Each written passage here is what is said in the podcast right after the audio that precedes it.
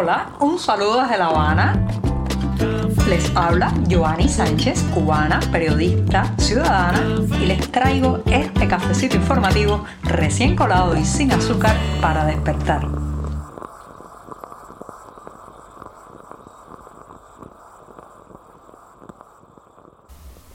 Llegó el mismísimo centro de la semana, sí, ese, el miércoles, el día atravesado, una jornada que hoy voy a convertir en un puente, en una bisagra entre lo que he hecho ya y comentado en este programa y lo que queda, lo que queda por hacer en la semana. La jornada además ha amanecido fresca, pero no tan fría como los días anteriores aquí en la capital cubana, así que este 2 de febrero de 2022, todavía el mes da sus primeros pasos, voy a comenzar hablando de un serio problema en el desvío de recursos que tenemos en este país. Pero antes de decirles los titulares, voy a servirme el cafecito informativo, no vaya a ser que se me enfríe, que está acabado de colar.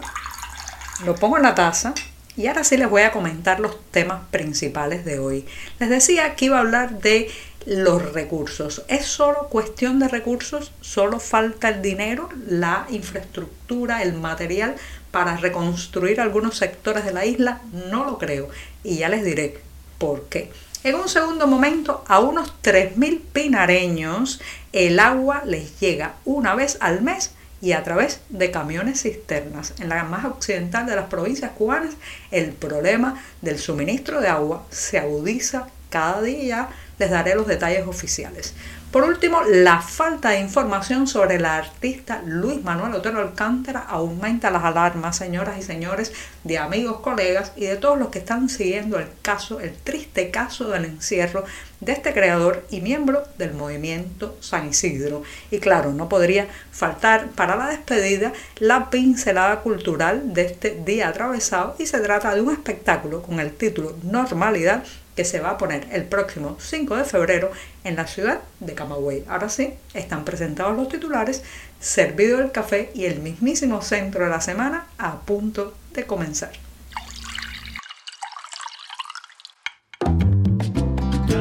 Si eres de los que te gusta estar bien informado, síguenos en 14ymedio.com. Estamos en Facebook, Twitter, Instagram y en tu WhatsApp con este cafecito informativo.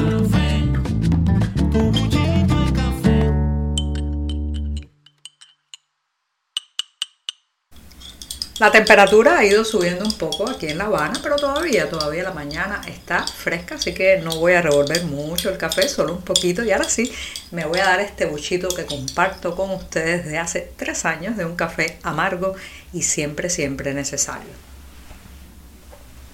Después de este primer buchito del día, me voy con un tema que tiene que ver con recursos, dinero, sí, infraestructura también, porque a cada rato eh, la prensa oficial, los dirigentes eh, cubanos, pues achacan a la falta de recursos, la pobreza del país, las arcas vacías, la imposibilidad de invertir, de mejorar y pues de aliviar la precariedad de la vida de los cubanos eh, que, bueno, pues se ven, como saben, y hemos hablado largamente en este programa, sumidos en un ciclo de sobrevivencia cotidiana. Pues señoras y señores, debo decirles que no se trata solamente de una cuestión de recursos. Si mañana mismo, por obra de, de la magia, pues tuviéramos todo eso que nos hace falta para reconstruir carreteras, restablecer el transporte público, invertir en zonas de eh, sectores del país que están tan olvidados como el ferrocarril, por ejemplo.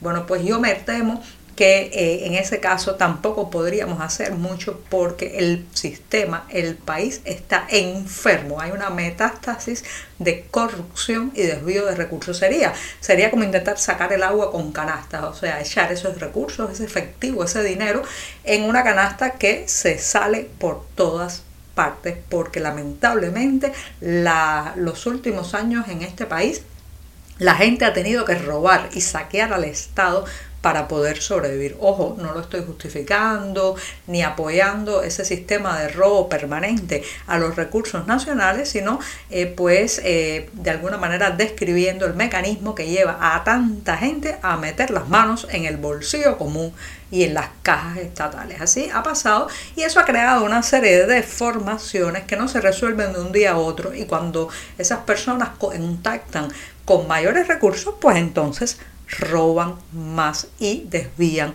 mucho más hacia las redes informales y hacia su propio beneficio. Además, señoras y señores, los dirigentes, los administrativos, los gerentes en este país no son elegidos por, eh, digamos, su honestidad ni su capacidad para administrar bien los recursos públicos, sino por su simulación, su grado de oportunismo y su capacidad de aplaudir sin discutir las órdenes que llegan desde arriba. Eso ha traído que hay una verdadera camada de eh, directores eh, voraces que están acabando con los recursos comunes siempre que pueden, que no tienen el mínimo límite ético ni moral para saquear los eh, recursos, el dinero eh, que pertenece a todos los cubanos. Así que aunque llegara de pronto una lluvia de dinero, de efectivo, de materiales para reconstruir el país, vamos a tener un serio problema en reconstruir la ética, la moral, el sentido de pertenencia social y parar esta corrupción que lo lleva todo, se mete en todas partes, hasta en los puntos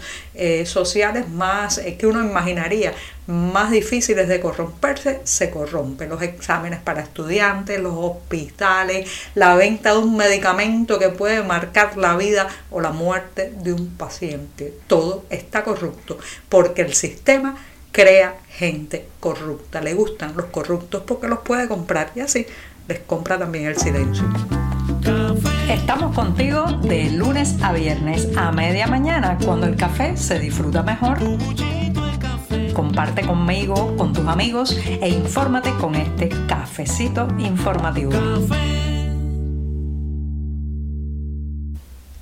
acarrear el agua para poder utilizar ese preciado líquido en las actividades domésticas, abrir la pila, el grifo o la llave, como usted lo llame, en el lugar donde vive y encontrarse que no sale ni una gota. Ese es el día a día de miles y miles de cubanos a lo largo de todo el país. La situación muy tensa con el servicio eh, de suministro de agua pues se agrava en algunos lugares como la provincia de Pinar del Río donde al menos más de 3.000 personas reciben el preciado líquido este que se utiliza desde para bañarse, limpiar, higienizarse las manos hasta para tomar una vez al mes. Lo voy a repetir, más de 3.000 personas en Pinar del Río pasa hasta 30 días sin agua y cuando llega, llega a través de carros cisternas o las conocidas popularmente como pipas. Así lo ha tenido que confesar un funcionario que ha hablado con los medios oficiales esta semana y ha dicho que se espera que en los próximos días pues se pueda enviar equipos de bombeo a algunas zonas de Pinar del Río para tratar de aliviar la situación que tienen los residentes de esa provincia con el agua. Pero eso no es solamente allí en la más occidental de las provincias cubana, sino a lo largo de todo el país. Tal y como escuchan, en La Habana, varias generaciones de cubanos hemos crecido cargando cubos, tanques, pomos, cualquier tipo de envase que se pueda rellenar y trasladar desde larguísimas distancias hasta nuestras casas. ¿Cuándo va a terminar esta pesadilla con el agua en Cuba? Eh, bueno, la respuesta es difícil de responder, señoras y señores, porque no solamente es un sistema hidráulico que está colapsado por el deterioro, sino que además no hay inversiones claras y eh, digamos que voluminosas en el, el, restablecimiento de estas tuberías, esta red de tuberías y de bombeo. Mientras se siguen construyendo hoteles lujosos que por cierto consumen muchísima agua, la población cubana ve cómo cada día hay más personas que tienen que acarrear el líquido desde largas distancias o esperar que llegue un camión cisterna cada 30 días, como algunas zonas de Pinar del Río. Si hay alguien que encarna como ninguna otra persona la desmesura represiva del régimen cubano contra un ciudadano, ese es el artista Luis Manuel Otero Alcántara. Desde el pasado 11 de julio el también miembro del movimiento San Isidro está en prisión. Recuerden que justamente ese día de las protestas populares a lo largo de la isla, Otero Alcántara fue arrestado y hasta el día de hoy permanece tras las rejas. Lo cierto es que hace dos semanas varios de sus amigos, colegas y conocidos alertaron de que eh, el artista se había declarado en huelga de hambre y desde entonces no hay noticias sobre su estado, algo que claro está preocupa muchísimo porque podría estar en una situación delicada de salud, podría también haber sido trasladado a algún centro hospitalario, pero no hay confirmación de ningún tipo de eh, su situación y su estado actual. Así que se han elevado eh, el tono de las voces, se está elevando el tono de las voces de reclamo de una fe de vida que se muestre eh, la situación real de Otero Alcántara y sobre todo que se libere, señoras y señores, ese hombre no debió haber permanecido ni una hora en prisión, puesto que es un artista, un creador, un hombre pacífico, que no ha hecho otra cosa que soñar y proyectar la Cuba futura. Y para terminar, este miércoles me traslado hasta Camagüey, sí, la ciudad de Camagüey, donde este 5 de febrero a las 8 y media de la noche se presentará el espectáculo Normalidad, que es el resultado del taller de creación en conjunto entre el ballet contemporáneo de Camagüey y el teatro del espacio interior. Fíjense Qué sugerente título, normalidad, esa palabra que nos da vuelta todo el tiempo y no acabamos de llegar a ella. Así que reitero, a las 8.30 pm de este sábado 5 de febrero en la sede del Ballet Contemporáneo de Camagüey. Con esto sí me despido de este día atravesadísimo. Por hoy es todo. Te espero mañana a la misma hora. Síguenos en 14medio.com. También estamos en Facebook, Twitter, Instagram y en tu WhatsApp. No olvides, claro está, compartir nuestro cafecito informativo con tus amigos.